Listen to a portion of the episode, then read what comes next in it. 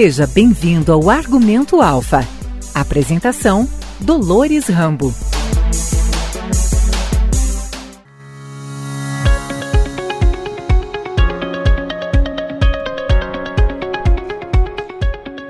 Olá, bom dia, boa tarde. Satisfação estarmos de volta com o sexto episódio do Argumento, o podcast da Alfa. Hoje vamos falar da cultura do trigo, que está em pleno desenvolvimento, com um clima favorável até o momento.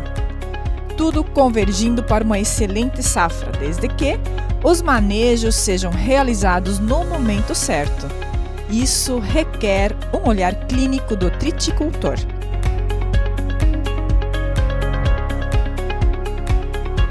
Trigo é uma cultura altamente responsiva a elevadas doses de fertilizantes. O mais nem sempre é melhor, garante o engenheiro agrônomo Dayan Simon Rosseto, da filial Alfa de Xanxerê, oeste de Santa Catarina, o nosso entrevistado no Argumento Alfa.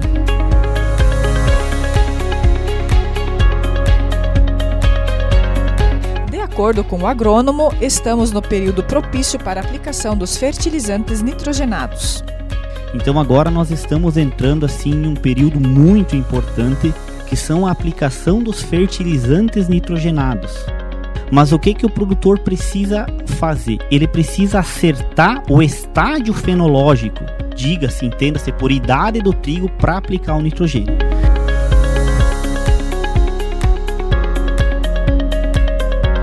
O trigo é sensível ao cultivo em solos ácidos. Não se deve plantar trigos em solos ácidos, né? Por quê? Porque o trigo ele é altamente responsivo à fertilidade. A fertilidade do solo deve ser de acordo com a necessidade. Dayan reforça a importância da agricultura de precisão o mais nem sempre é melhor, né? Então a gente tem um entendimento que os insumos devem ser utilizados de maneira racional.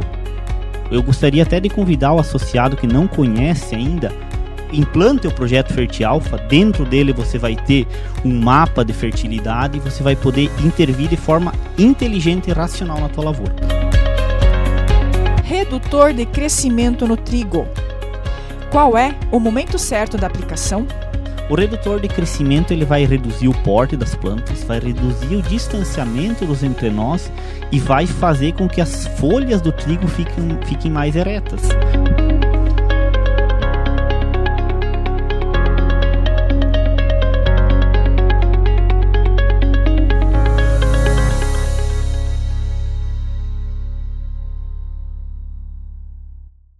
Olá, bom dia, boa tarde. Recebemos hoje aqui no estúdio do Informativo Cooper Alfa o engenheiro agrônomo da filial de Xanxerê, no oeste de Santa Catarina, Dayan Simon Rosseto. E o assunto, Dayan, é trigo. A cultura do trigo já está implantada, o ano está com um clima favorável, né? Mas é necessário ter atenção aos manejos e nós gostaríamos de ouvir a sua orientação quando se fala em trigo. Bom dia e boa tarde, Dolores. Boa tarde a todos os ouvintes do, do programa da Alfa. Sim, o trigo ela é, ela é uma cultura extremamente complexa e frente a dificuldades comerciais, o produtor ele precisa cada vez mais explorar o potencial econômico dessa cultura. Como? Com tecnologia, com conhecimento agronômico, com aplicações de técnicas de manejo validadas pela pesquisa, conhecidas uh, e orientadas pela Embrapa, pelos detentores. E a Alfa, nesse contexto, busca se apropriar do que existe de aplicável, do que existe de tecnológico, para ajudar o nosso agricultor, né? Então agora nós estamos entrando assim em um período muito importante, que são a aplicação dos fertilizantes nitrogenados, tá? Então o trigo, assim, ó, ele é uma cultura bastante exigente na questão de fertilidade. Uh, eu tenho a minha opinião profissional que o produtor precisa escolher e se programar muito bem aonde ele vai plantar o trigo. Por exemplo, não se deve plantar trigos em solos ácidos. Né? Por quê? Porque o trigo ele é altamente responsivo à fertilidade. Se você seu produtor, que é triticultor, ele percebe que onde ele coloca bastante adubo, normalmente ele tem grandes respostas.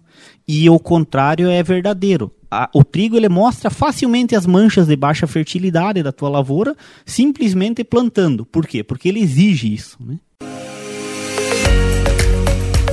Você está ouvindo Argumento, o podcast da Alfa. Informar é evoluir. Daí, aí entraria também a importância da agricultura de precisão do, do nosso projeto Fertialfa, daqui da Cooperalfa, né? Não seria importante ser uma área uh, com agricultura de precisão para você implantar o trigo? Perfeito, Dolores. Uh, o mais nem sempre é melhor, né? Então a gente tem um entendimento que os insumos devem ser utilizados de maneira racional tá?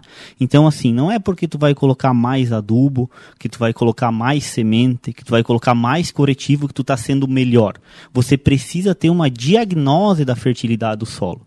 Então nós temos o programa Fertialfa desenvolvido na cooperativa com ferramentas tecnológicas, ferramentas inovadoras e próximas ao que a pesquisa nos mostra, né? Na medida do possível a gente tenta sempre estar tá amparado pela realidade científica e aí a gente consegue estar tá corrigindo o solo para conseguir ter uma lavoura de trigo decente, vamos dizer assim, né? E os técnicos, toda a equipe da Cooperalfa está preparada para orientações, né? Os associados já conhecem o Fertialfa, né? Perfeito. Os associados, muitos conhecem o, o Fertialfa, mas eles têm ainda a oportunidade de de se apropriar dessa ferramenta, a cooperativa disponibiliza esse serviço técnico. Nós temos a nossa equipe técnica profundamente testada e, e treinada para aplicar esse conceito e ele é muito útil. Eu gostaria até de convidar o associado que não conhece ainda implante o projeto Fertialfa, dentro dele você vai ter um mapa de fertilidade e você vai poder intervir de forma inteligente e racional na tua lavoura. Siga os canais oficiais da Cooper Alfa nas redes sociais para acompanhar este podcast e outras informações. Afinal, informar é evoluir.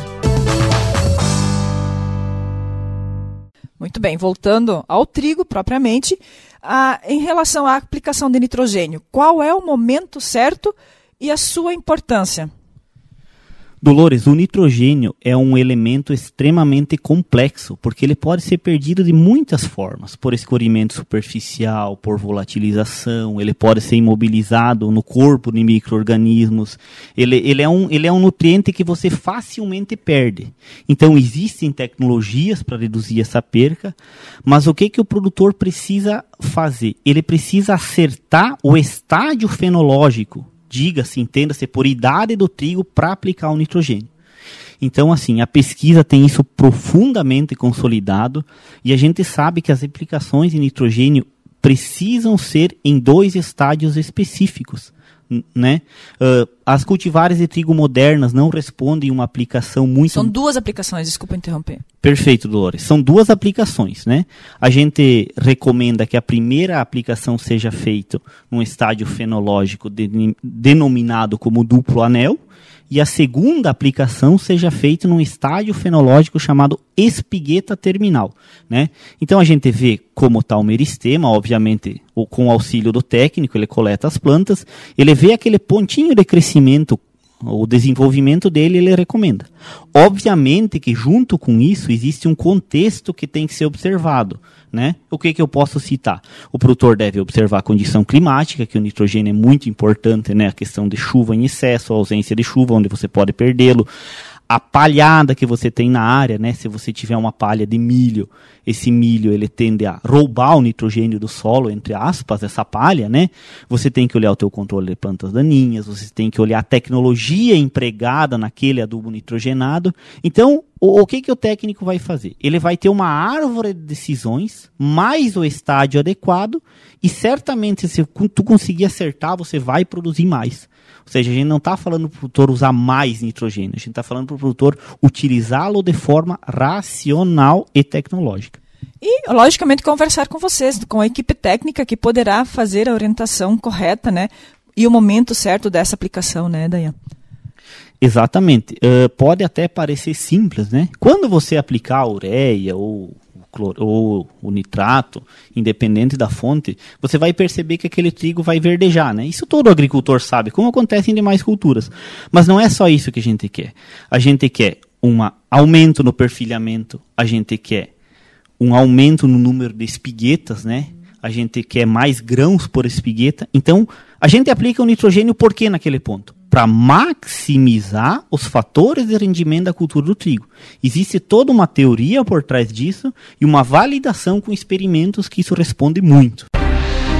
Ser Cooper Alpha é fortalecer para que os negócios melhorem nossas vidas, valorizar para que os talentos surpreendam associados e clientes, engajar para que a cooperação seja força indestrutível, transformar para acessarmos novos mercados. Cooper Alpha, cooperar é evoluir. E também tem o redutor de crescimento. Fala um pouquinho desse redutor de crescimento e também o momento certo dessa aplicação. Perfeito, Dolores. Isso também é, é mais um passo tecnológico, tá? O regulador de crescimento é uma ferramenta muito importante, por quê? Porque ele modifica a arquitetura das plantas, né? Existe um estágio também correto, né? Na prática a gente pode dizer uh, o, o, técnico vai lá, vai avaliar a sua lavoura e ele vai verificar o estágio correto de aplicar o regulador de crescimento. Se você aplicar muito antes, você não terá o efeito desejado. E muito depois também. Então, assim, ó, o redutor de crescimento ele vai reduzir o porte das plantas, vai reduzir o distanciamento dos entrenós e vai fazer com que as folhas do trigo fiquem, fiquem mais eretas. Por consequência indireta, você vai ter uma melhor aproveitamento luminoso, você vai ter uma melhor deposição dos produtos fitossanitários, porque as folhas vão ficar de pé, elas vão ficar tipo espetadas, como se fosse uma cama de prego, assim, se eu posso dizer para o pessoal entender. Então, assim, em algumas cultivares é extremamente recomendado que se utilize redutor de crescimento, porque isso responde muito na produtividade. Tá? Então é uma tecnologia que tem que ser usada com sabedoria, com conhecimento técnico, mas responde muito no rendimento da cultura. Cultura do trigo, além de ser bonita, deixar o campo verde, ela tem suas vantagens, né? Além de também ser uma forma de cobertura do solo, né, Dayan? Perfeito, Dolores. Isso é, é o que tu falou é, é fantástico, né? Além de ser um alimento muito nobre, né? Eu acredito que muitas pessoas gostam de comer pão, gostam de comer biscoito. Então é um, é um alimento assim que é usado para crianças, para idosos, para adultos. E eu particularmente é uma cultura que eu gosto muito, né? E, e, e ela faz parte de um contexto de rotação de culturas e de proteção do solo e proteção dos recursos naturais muito valiosa. Tá? E inclusive ela possibilita o produtor a escalonar a safra de verão, né, escalonar o plantio de soja, conseguindo plantar um pouquinho mais tarde, tendo uma palha de qualidade e auxiliando ele também no controle de plantas daninhas. Só vantagens, então, além de ainda proporcionar um rendimento e contribuir para a alimentação das pessoas, né, como você comentou agora. Exatamente. Uh, o, o triticultor, a gente comenta que ele é resiliente, né? Porque não é uma cultura assim que todos os anos ela é extremamente lucrativa. Então, o, o, bom produtor ele entende que o trigo ele faz parte de um contexto maior e que se ele for bem conduzido, bem manejado, ele tem uma rentabilidade muito interessante. E a Cooper Alpha, ela preza muito a questão da qualidade, até porque ela tem uh, clientes muito exigentes, né? E deve se manter no mercado com essa qualidade para atender o consumidor final. Então é uma cadeia que deve ser atendida, né? Exato, Dolores. Uh, a gente hoje gosta de trabalhar com produtos de alta performance. A gente uh, é reconhecido pelos nossos clientes pela qualidade dos nossos produtos, né? Tanto na ração, como na semente, como no farelo de soja. E não é diferente na farinha, tá? A Alfa hoje ela compete entre os, os grandes produtores nacionais aí de biscoitos e é, é, presta produto para eles. Balduco, Nestlé, só para citar algumas. Exatamente. Então o produtor sabe que muitas vezes aquele trigo que ele está fazendo vai lá para Nestlé, vai lá para Balduco, né? E a gente tem toda uma legislação para atender de uso de produtos com registro, para não deixar resíduo no alimento final. Uh, a gente tem uma preocupação muito grande com o teor de micotoxina na ração. A legislação se tornou mais restritiva com micotoxinas, né? Que são fungos que normalmente uh, predominam ali após o florescimento. Então a gente tem todo um contexto e um manejo pensando em evitar isso, aliado aos nossos grandes parceiros que são os, os detentores da tecnologia. Por exemplo, os, os, os, o pessoal que desenvolve a genética que nós aplica no campo. Então a gente sempre está tentando inovar com cultivares novas, cultivares mais produtivas, cultivares mais resistentes à doença, com bom peso para que o produtor tenha rentabilidade e que em contraponto a indústria também consiga ir bem, porque é ela que vai acabar sustentando a atividade. Uma engrenagem que deve ir bem, né, Dayan?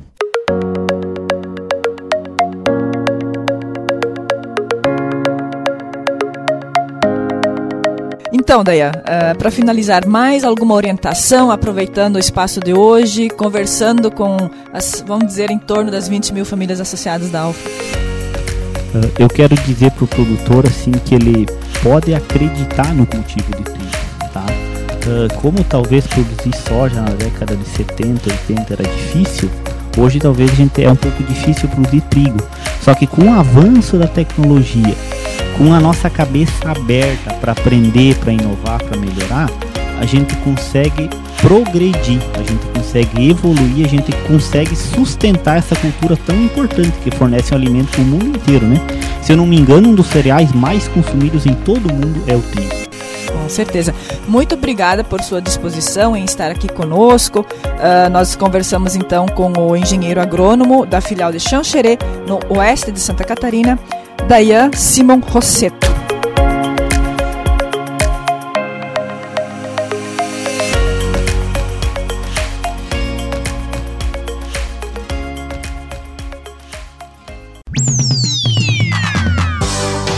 Este foi Argumento, o podcast da Alfa. Agradecemos sua audiência. Fique ligado nos próximos episódios.